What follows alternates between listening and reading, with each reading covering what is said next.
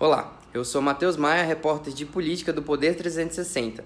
E esse é um Poder Entrevista um pouco diferente. Ele foi gravado no carro que transporta a candidata Simone Tebet quando ela vem a Brasília.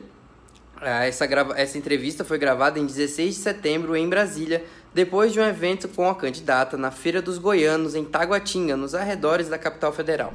Estamos aqui no carro com a candidata à presidência, Simone Tebet, que teve a gentileza de nos receber aqui do Poder 360 no deslocamento aqui depois de visitar uma feira aqui no DF. Qual que foi o sentimento, senadora e candidata, de receber as pessoas assim tão próximo e tal aqui no DF? Bom, Matheus, primeiro é alegria de saber que a gente pode andar nas ruas do Brasil de cabeça erguida, olho nos olhos, porque somos ficha limpa, não temos nada, não devemos nada e estamos prontos porque a minha vida inteira foi uma vida de falar a verdade, defender aquilo que eu acredito está do lado certo da história. E óbvio, à medida que a campanha foi crescendo, eu fui participando de sabatinas e debates, eu comecei a ficar conhecida. Havia no início da campanha, não faz muito tempo isso, 60 dias atrás, um pouco mais, eu era desconhecida por 70% do eleitorado brasileiro. Ele até sabia, na hora que eu olhava, ah, é a CPI, é a senadora de Mato Grosso Sul, é a senadora que foi presidente da comissão, mas as pessoas não sabiam que era candidata. Hoje o processo se inverteu. A gente tem um pouco menos de 40%, 30 e poucos por cento que ainda não nos conhece.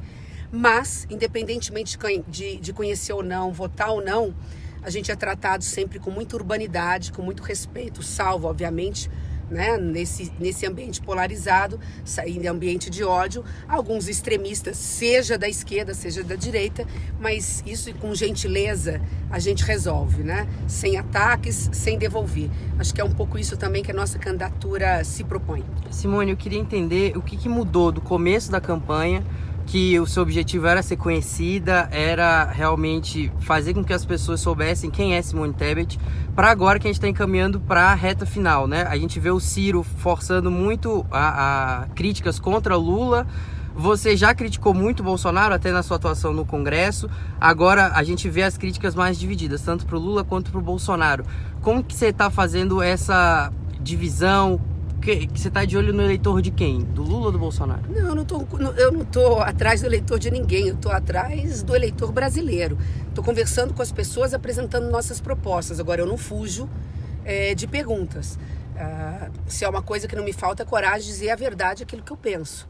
Triste Brasil que tem que escolher entre o escândalo do petrolão e do mensalão do passado, da corrupção, e do escândalo da corrupção agora, do onibusaço, do orçamento secreto, das obras paradas inacabadas, porque está indo esse dinheiro, sabe para onde, se é que está chegando lá na ponta.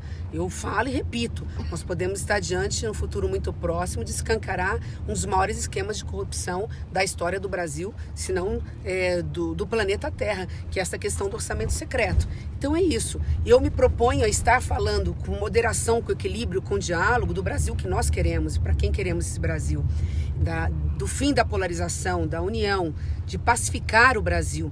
Agora, repito, não posso abrir as páginas dos jornais e não me indignar, e não me revoltar, e não me emocionar, e não querer fazer campanha 24 horas por dia quando eu vejo que tem dinheiro para orçamento secreto e tem mais de 1.400 creches inacabadas. Tem dinheiro para orçamento secreto, mas as crianças é, estão há anos sem atualização da merenda escolar e estão tendo então, uma criança tem que dividir com a outra um único ovo.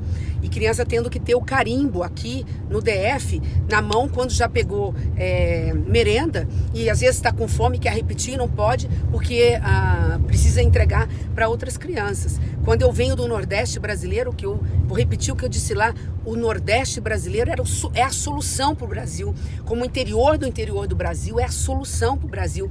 Cada município e de cada região menos favorecida, norte, nordeste e centro-oeste brasileiro, tem as suas potencialidades. Está ali, né, um diamante bruto que falta ser é, lapidado e o dinheiro não chega e o descaso é constante e, a, e, não há vontade política de entender a realidade local e solucionar os problemas.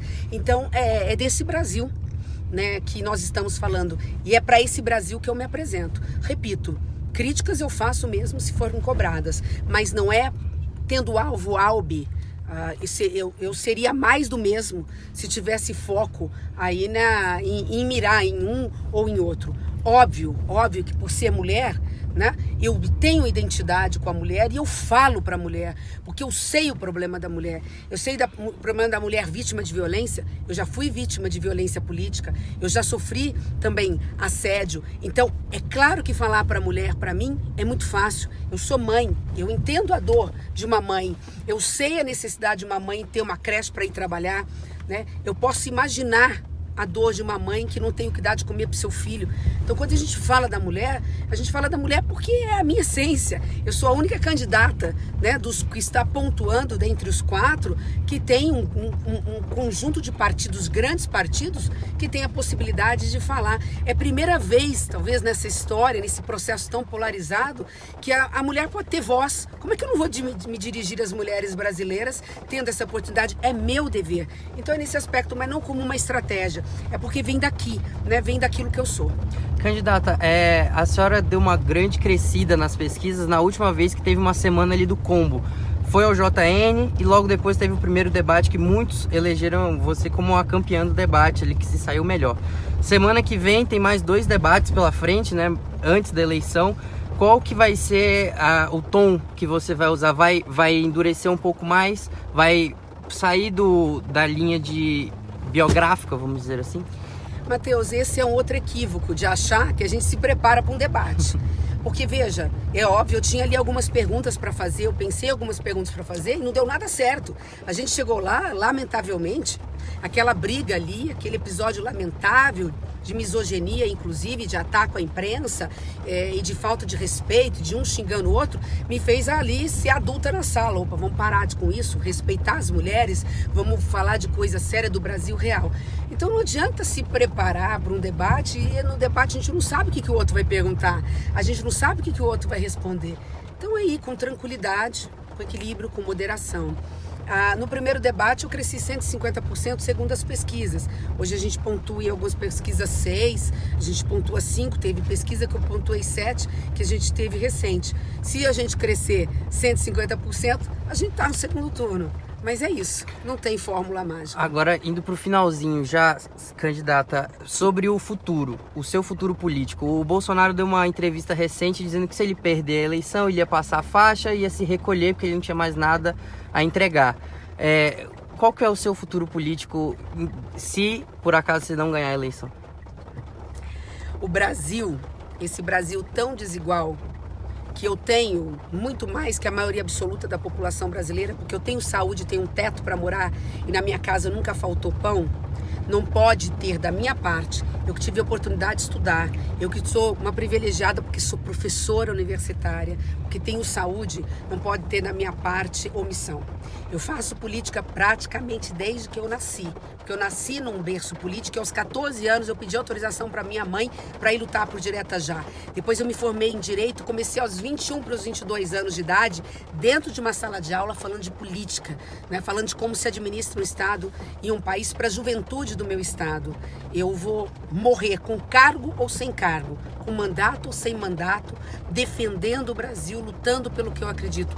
E você não consegue realizar o sonho das pessoas, realizar o sonho das pessoas naquilo que é mais básico sem a boa política. Então, com mandato ou sem mandato, vocês vão me ver fazendo política todos os dias da minha vida, porque esse é o meu ser, é o que eu sou, é o que eu aprendi a fazer desde muito pequeno. Caso essa eleição a senhora não seja vencedora, 2026 está no radar?